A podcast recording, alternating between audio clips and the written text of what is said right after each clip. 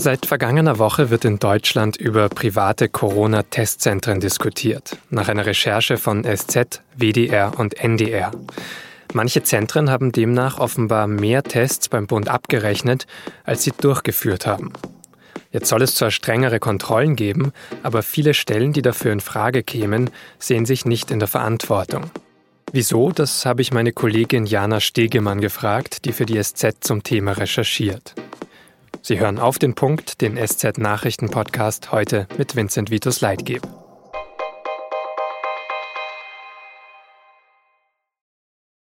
Ich selbst habe mich ja schon in Apotheken schnell testen lassen. In einem Biergarten einer früheren Tankstelle. Heute am Radweg in die Arbeit habe ich Menschen gesehen, die sich bei einer Hühnerbraterei abstreichen haben lassen. Durch das Fenster für den Straßenverkauf.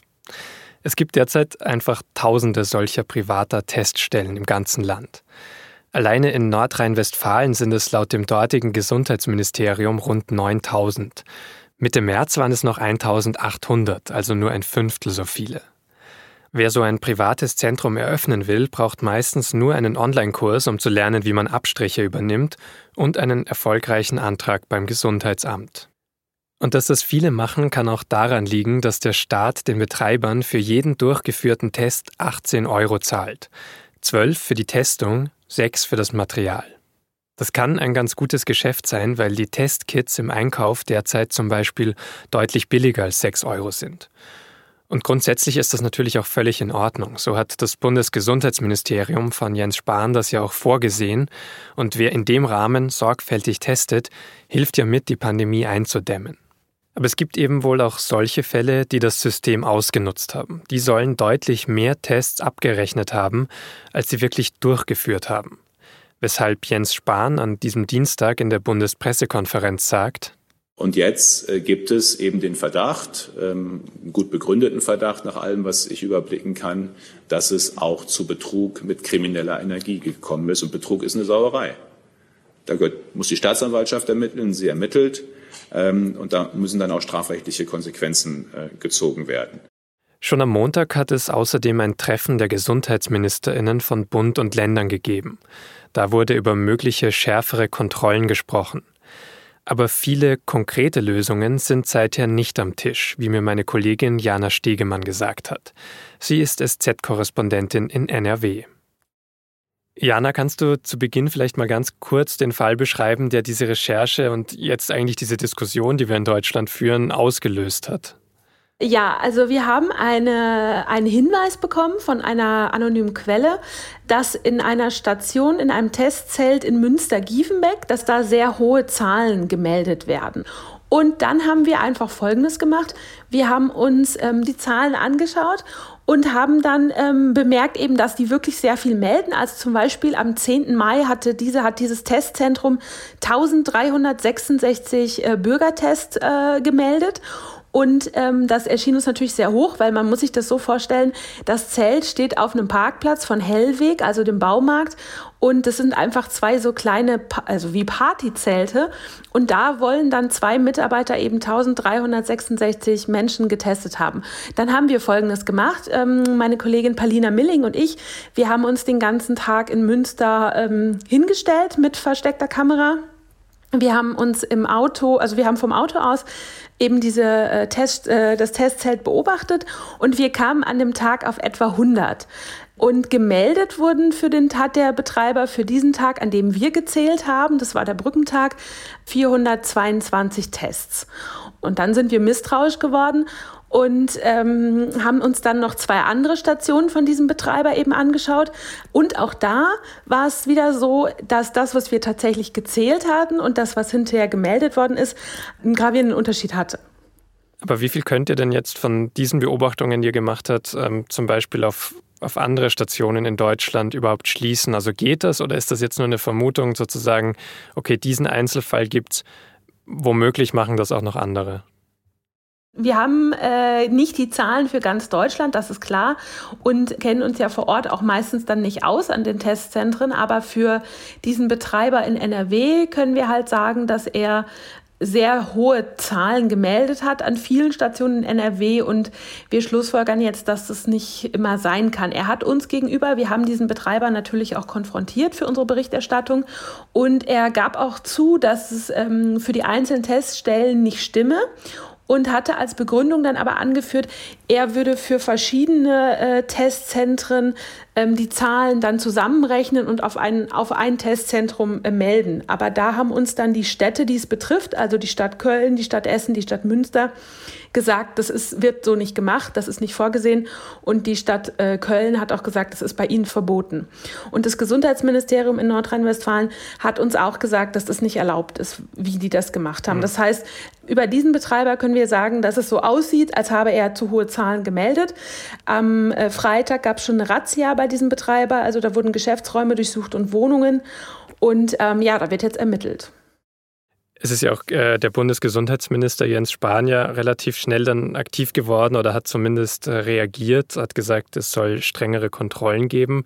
Kannst du da Beispiele nennen, wie er die Situation jetzt verbessern möchte? Ähm, ja, Jens Spahn ähm, hat ja damals äh, eilig zusammengezimmert eine Corona-Schutzverordnung am 8. März und darin ist eigentlich so gut wie gar nichts geregelt. Ähm, nämlich es ist ja weder eine, weder eine Landes- noch eine Bundesbehörde für diese Kontrollen eben zuständig. Man muss natürlich jetzt auch sagen, es sollte damals schnell gehen beim Aufbau der Corona-Teststruktur. Aber ähm, Jens Spahn und die Gesundheitsminister haben sich ja am Montag ähm, zu einer Online-Konferenz getroffen und haben darüber gesprochen, was man verbessern könnte. Und ähm, Jens Spahn hat jetzt gesagt, er möchte gerne, dass die ähm, Finanzämter und die Gesundheitsämter da jetzt ähm, ja, Kontrollen durchführen. Aber die Gesundheitsämter sind natürlich schon total überlastet, das weiß ja auch jeder. Und dass die das jetzt noch machen müssen, ist natürlich wieder ein Muster, das immer wiederkehrt bei Jens Spahn. Jens Spahn schiebt nämlich sehr gerne die Verantwortung ab ähm, nach ganz unten. Und ähm, er hat dann auch gesagt, die kassenärztlichen Vereinigungen sollten da jetzt äh, auch aktiv werden. Und die sagen uns halt, ähm, wie sollen wir das machen? Wir haben kein Kontrollrecht, wir haben keine Kontrollfunktion, wir haben auch nicht die Manpower, um das zu machen. Das legt uns hier den ganzen Betrieb lahm. Und außerdem sagen sie halt auch, wir sind ja jetzt keine Ermittlungsbehörde für Wirtschaftskriminalität. Also selbst bei sowas, was ja total konkret wirkt, also der Vorschlag zu sagen, wir schauen uns an, wie viele Testkits ein privates Testzentrum gekauft hat und wir schauen uns danach wieder an, wie viele Tests auch wirklich abgerechnet wurden, das scheint ja relativ naheliegend äh, und einfach durchzuführen und selbst dafür gibt es jetzt niemanden, der zuständig sein könnte. Nee, genau dafür gibt es niemanden. Also so viel Personal mhm. haben die Finanzämter und Gesundheitsämter ja nicht. Und ähm, natürlich sollen laut Jens Spahn ja die Daten bis 2024 ähm, aufgehoben werden und ähm, damit es nachträglich auch überprüft werden kann. Und ähm, es wurde ja auch schon ziemlich viel Geld ausgeschüttet. Also uns sagte eine äh, Person, die mit Namen nicht genannt werden möchte von äh, den kassenärztlichen Vereinigungen, dass sie äh, damit rechnen, dass etwa eine Milliarde Euro im vergangenen Monat ausgeschüttet worden sei, deutschlandweit, an, für diese kostenlosen Bürgertests. Und das ist natürlich eine extrem hohe Summe. Und wenn man das vergleicht mit anderen ähm, Summen, ist das natürlich totaler Wahnsinn, weil wieso wird da das Steuergeld quasi mit vollen Händen einfach aus dem Fenster geschmissen? Aber jetzt vielleicht zum Abschluss nochmal grundsätzlich, das war ja eben das Ziel von diesen ganzen Maßnahmen, war ja dann doch eben eine pragmatische Lösung und wir kennen jetzt eben ein paar Fälle, wo das womöglich missbraucht wurde. Was sagst du trotzdem, überwiegt am Ende der Nutzen diesem Schaden von Einzelnen? Also natürlich muss man immer, es ist immer ein ganz schmaler Grad zwischen Bürokratie, die alles verlangsamt und irgendwie einer pragmatischen Lösung, wie du das ja auch gesagt hast.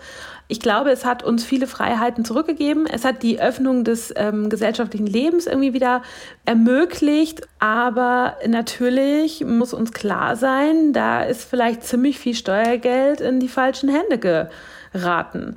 Und das ist ja auch ein Schaden an uns allen. Also man hätte mit diesem Geld, äh, was so mit vollen Händen da ausgegeben worden ist, vielleicht ja auch Lüftungsanlagen in Schulen ähm, kaufen können.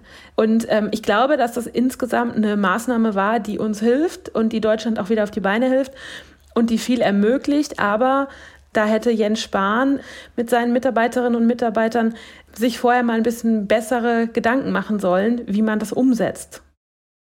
Das war Jana Stegemann, SZ-Korrespondentin in NRW. Und jetzt noch Nachrichten.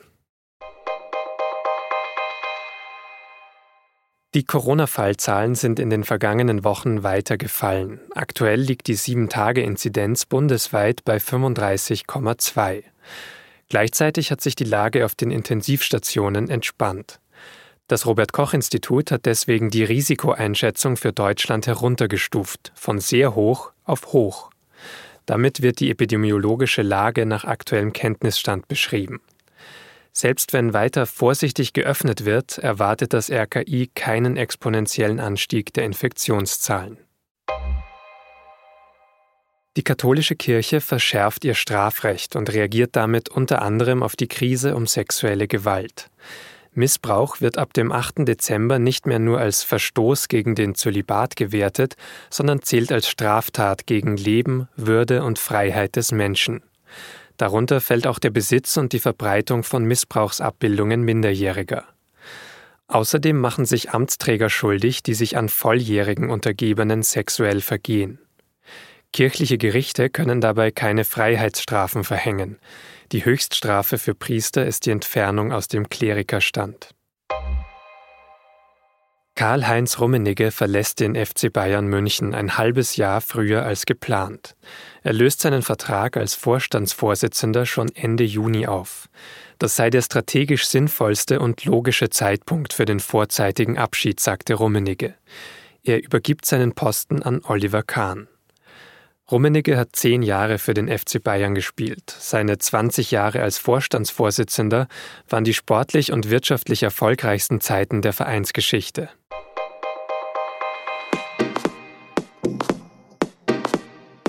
Vor genau 60 Jahren ist die Antibabypille in Deutschland auf den Markt gekommen. Bis heute gilt sie als eines der sichersten Verhütungsmittel. Trotzdem wollen sie immer weniger Frauen nehmen. Warum, das ist Thema in der neuen Folge unseres Podcasts an diesem Tag. Mehr dazu auf sz.de-an diesem Tag oder kostenlos auf Spotify. Das war auf den Punkt für heute. Redaktionsschluss war 16 Uhr. Vielen Dank fürs Zuhören und bis zum nächsten Mal.